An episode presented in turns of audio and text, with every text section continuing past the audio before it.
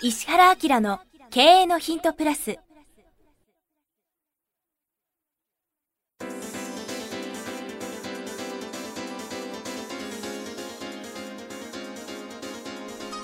ポッドキャスト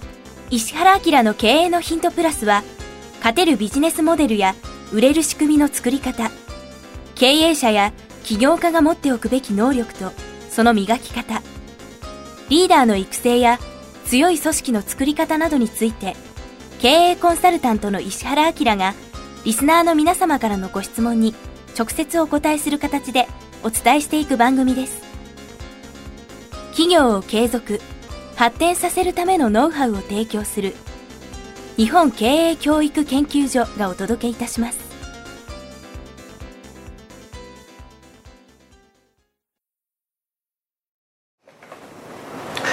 石原明の経営のヒントプラス。今日は323回目ですね。前回前回前回と引き続いてですねここ4回シリーズは石原明がですね単独でこの番組をですね収録しています。というのも前の方聞いていただいた方は分かると思うんですが実は僕はですね2016年の年始にですねハワイ諸島に来ておりましてその中でもですね今日は一番大きなハワイ島ですね。の方で ちょっと仕事からがらですね。この収録をと思っておりますと。でもちろんあの海外版の収録もしようと思ってるんですけどね。で早川君に声かけたんですけど今回はですね早川君が何ともですね非常に忙しくスケジュールが合わすまあ考えてみれば年始早々にですねハワイに来いってもなかなか大変だったんですけど振られてしまったので仕方なくですね僕がこのポッドキャストの通常版ですね石原明の経営のヒントプラスと海外バージョンをですねなんと一人で収録しましょうということでテストトライアルも兼ねて番組をお届けしますと。3回やってですね4回目なんでだいぶ収録の仕方にも慣れてきましてですね落ち着いてやれるような形なんですが今回初めて聞いた方もいらっしゃると思うのでちょっとだけこの場所をですねお話しすると、えー、ハワイ諸島の一番大きなですねマザーアイランドっていうんですけどハワイ島の方でですね収録をしています。海外に来る時はなるべく野外でやりたいと思っているので波の音がですねかすかに聞こえますかね。こう聞こえますね。いい感じですね。海外版のですねスタートをですね切ったとイビサ島のですね収録も海外だったですね。それから前回ちょっとお話ししましたがハワイ島というのはですね世界で一番星が綺麗に見えるんですね。だから天体観測所がですね富士山よりも高いところにたくさんありまして僕は明日その星を見るツアーにもちょっと出かけなくちゃと思っているんですけどそんなもって海外版のハワイ島編を収録しようと思っていますがそんな中で一人ですねあったかいコーヒーを飲みながらまあハワイといってもですね夜はですね今ちょっとだいぶ夜遅くめの形で収録をしているんですけどやっぱ冷えますね。なので温かいコーヒーを飲みながらの収録になります。ということで今回の質問は20代のですね銀行に勤めてる方ですね。ちょっと読みましょうと。取り扱ってほしいテーマ。いつも刺激的なお話ありがとうございます。26歳独身の地方銀行員です。なるほど。ポッドキャスト経営のヒントプラスと書籍の方半年かけて確認させていただきましたので質問しますと。読んでいただいたんですね。え私自身何度か社内表彰をもらい少しずつ社内でのポジションを確立している途中です。ほらほら26歳なのね。ただし支店等の移動も多くもちろん経験的なものは他の人よりも多くもらっていますがまあ社内でポジション上がってるからね社内表彰されて。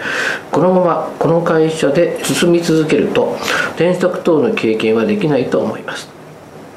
もちろん営業の経験中に取引先の内情などを見て勉強できることも多いですが直接部下を使う経験は最近社内の規定も変わったこともあり少なくとも5年は先になりますと。うんだから今26だから30歳超えないといけないってことですね。また、えー、漠然と将来のどこかのタイミングで何かで起用したいと思っているのですが世の中で起こっている実験の中でこれなら勝てるというものがまだ見つかっていません。まあ企業目的はあれだけどね何やりたいは決まっていませんと。ポッドキャスト第292回で海外の人事コンサルの方の話が出ましたが起業する上でキャリアパスを考えた時転職の経験は必要でしょうか？うん。また25歳前後の年齢でしかできないこれはした方がいいということなどもあれば教えてくださいと。うーんなるほど。これあの公開収録の時にいらっしゃった方の質問なんですね。推進と。質問の採用の有無にかかわらずもし今セミナーに参加できればプレミアムを月に23個のペースで購入して全て聞かせていただく予定ですと。素晴らしい方ですね。ということでですね今回の質問は26歳独身の地方を銀行員の方なんですね。うんそうか。将来は転職したいということもあって今のままでいいのかということですね。特にあの起業する時に転職の経験が重要なのかということと部下を持つことが5年先になるってことは結構引っかかってるということなんだね。で、まあ、ちょっと僕これ読みながら感じてることなんですけど今いる位置というのは決して悪くないということを本人がどれぐらい分かっているのかなっていうことなんですね。あの僕がコンサルをする中で例えばこの人優秀だなと思う経営者やあるいはですね地方あるいは東京都内でも、まあ、銀座界隈でも非常に有名な企業のお子さんですね。事業継承者が都銀はじめ地方銀行に就職されているケースっていうのは非常に多いんです。これは親の意図かもしれませんし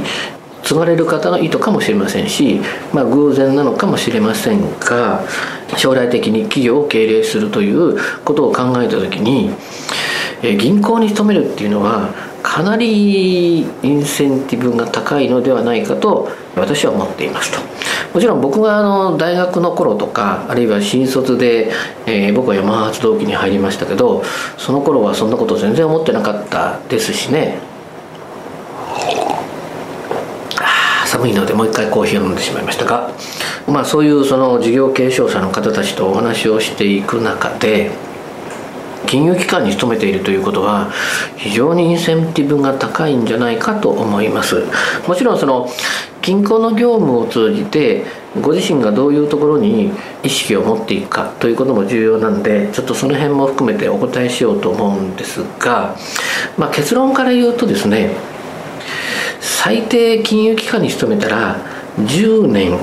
できれば15年ぐらいは銀行に勤めた方がいいんじゃないかと思います。まあ例えば年齢的には35歳ぐらいまでは、えー、少なくとも銀行にいた方がいいんじゃないかと思いますね。でその中で何を勉強することが重要かというと基本的には経営の数字がですね全部手に取るように分かるところまで自分をブラッシュアップさせること。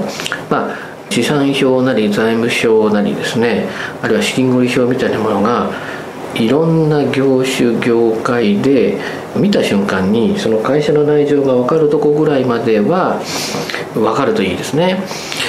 これはその銀行で営業をされているといろんな会社の経営筋が見れるようになるのでまあ逆に言うとそういうのを試験されますから分からなければいけないということが実は経営する上で非常に有利なんですね。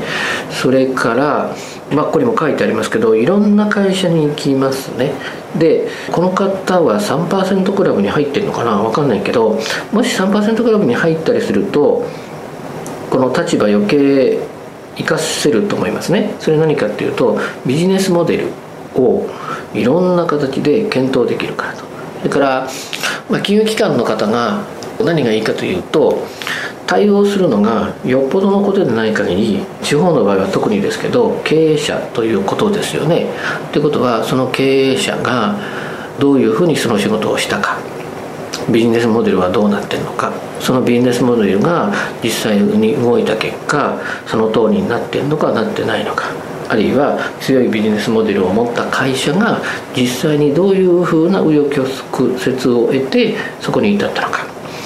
うんまあ僕もそのおなんか虫が鳴いてるぞ。これイモリかなびっくりしましたね。そんな音が来ましたが。また鳴ったらごめんなさいですけど。まあ、僕もねコンサルになっていろんな会社を見るようになっていろんなことに気づくわけですよね。例えば経営者がものすごく優秀な場合にやっぱり会社は優秀だということはもちろんなんですけど経営者が優秀でなくても会社って素晴らしくなることもあったりするんですね。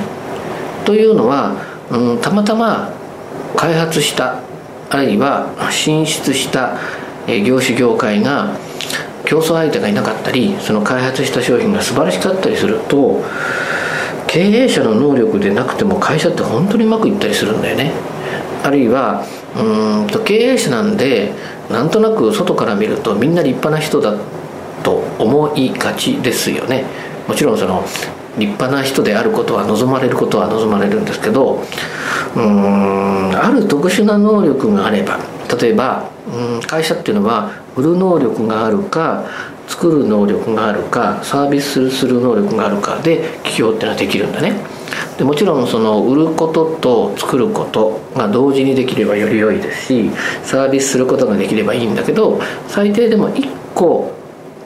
うん。例えば突出した能力があればえ他なくても、うん、会社って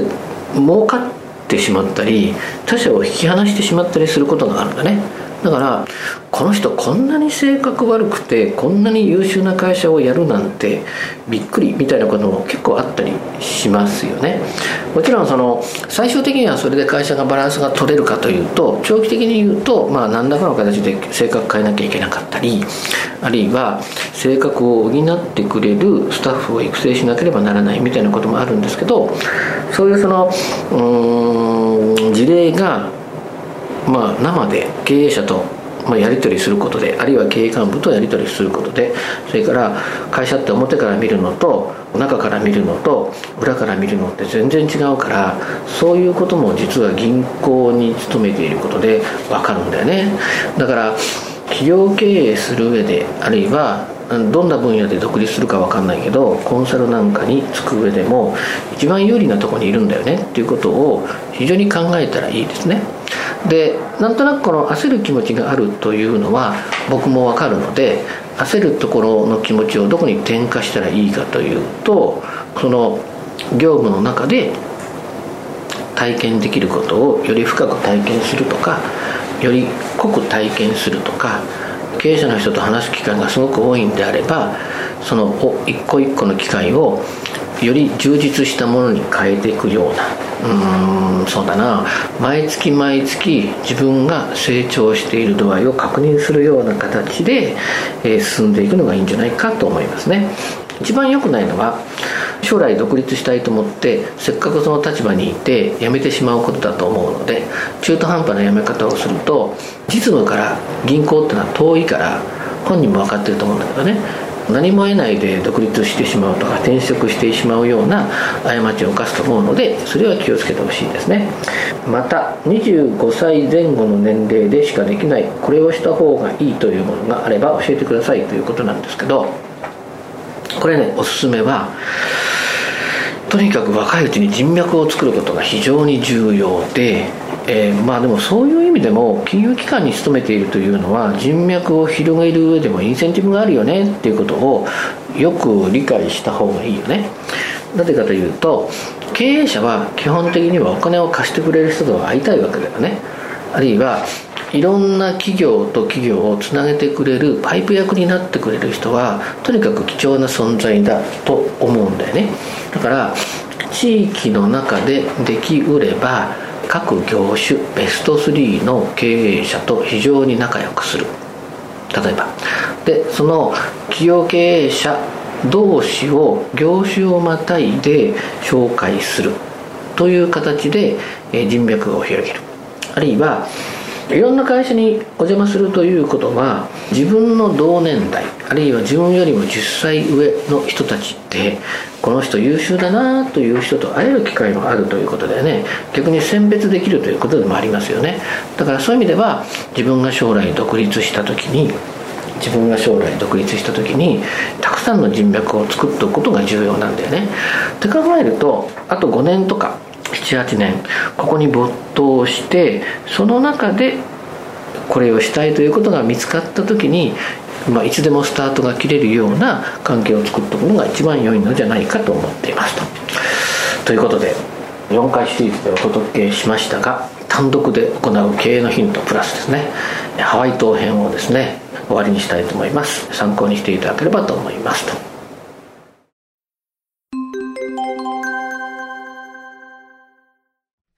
いつも経営のヒントプラスをお聞きいただいてありがとうございます。今日はですね、お知らせがあります。石原家の経営のヒントプラスの、これは何と言ったらいいんですかね、兄弟バージョン、プレミアムバージョン、ね、むしろ。はい石原明経営のヒントプレミアムのご紹介です。すでにご存知の方も多いと思いますが、改めて石原さんにこの石原明経営のヒントプレミアムについていろいろちょっとお話を簡単に伺いたいと思うんですけど、そもそもこの、まあ、コンセプトとか。これ、ほら、経営のヒントの方が Q&A なんですよね。だから、まあ、いろんな形で質問していただいたことで、これは面白いなっていうことで、まあ、聞いてくれてる方全体にもね、価値があるなとか、あるいはコンテンツとして発信しておくことで、時間を過ぎてもね、まあ、3年後でも5年後でも10年後でも価値があるみたいな感じで答えたいなってことをピックアップして答えてるんだけど、ただ、僕が言いたいことっていうのを、ね、しかも、リスナーの方たちにとって、実はこういうことを本当に知っておったら価値がありますよみたいなことを逆に喋る機会がないなと。質問だから。Q&A じゃ限界ありますよね。そうそうそうそう。で、まあそれをその早川君とも相談しながら、じゃあちょっとその、まあアップグレード版として、うん、しかも言いたい内容をもうしっかり伝わるぐらいっていうことで、まあメインコンテンツが40分だもんね。うん、で、まあそういう意味では、これを喋りたいですみたいなことを配信し始めて、うん、もうこれが何回ぐらいだっけ？もう30回以上やってますね。ですよね。それからコンサルタントとして最近非常に面白いなと思ってる、僕のコンサルタントの目で見た企業とか、あるいはその個人でも面白い取り組みとかこれってマーケットに訴求するよねみたいな、ね、ことを話すのが注目の企業と。ビジネスモデルですね、うん、あとやっぱり本はすごくいいものがあるじゃないですか。うん、なんでおすすめ本っていうのを、僕なりにこの本は何でおすすめなの？みたいな。過去にあの絶版になってしまった本を紹介して、絶版マーケットですっげえ金額になっちゃったと思いましたけど、ね、はい、そんなのも含めて、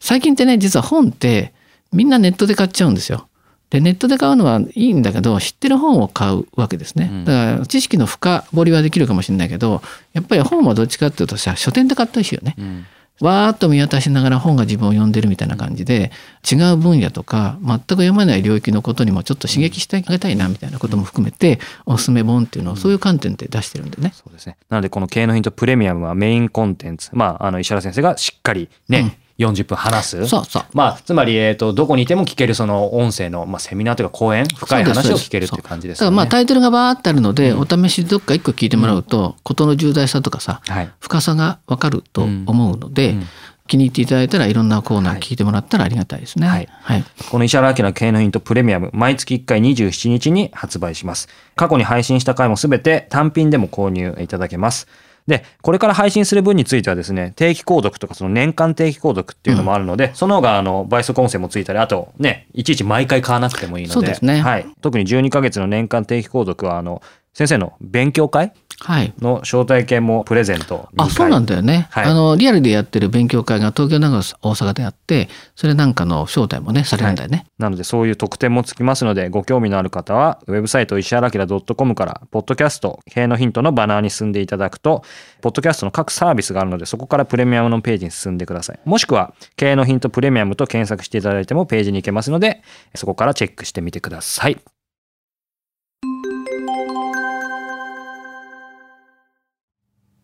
番組よりお知らせがございます。当番組は第1回より無料で公開しておりますが、番組回数の増加により、ポッドキャストの登録数の上限に達したため、iTunes やポッドキャストアプリで、すべての回をお聞きいただくことができなくなっております。ウェブサイトでは、第1回からすべての回をお聞きいただけますので、ウェブサイト、石原明 .com のポッドキャストのバナーからアクセスしていただき、経営のヒントプラスをお楽しみください。今日のポッドキャストはいかがでしたか？番組では石原明への質問をお待ちしております。ウェブサイト石原明 .com にあるフォームからお申し込みください。URL は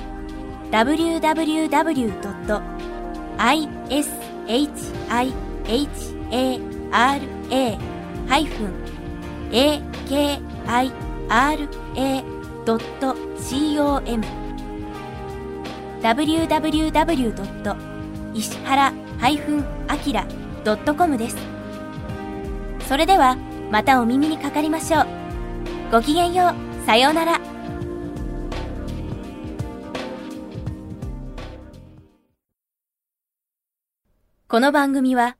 提供、日本経営教育研究所、プロデュース、キクタス、早川洋平、制作協力、若菜はじめ、ナレーション、岩山千尋によりお送りいたしました。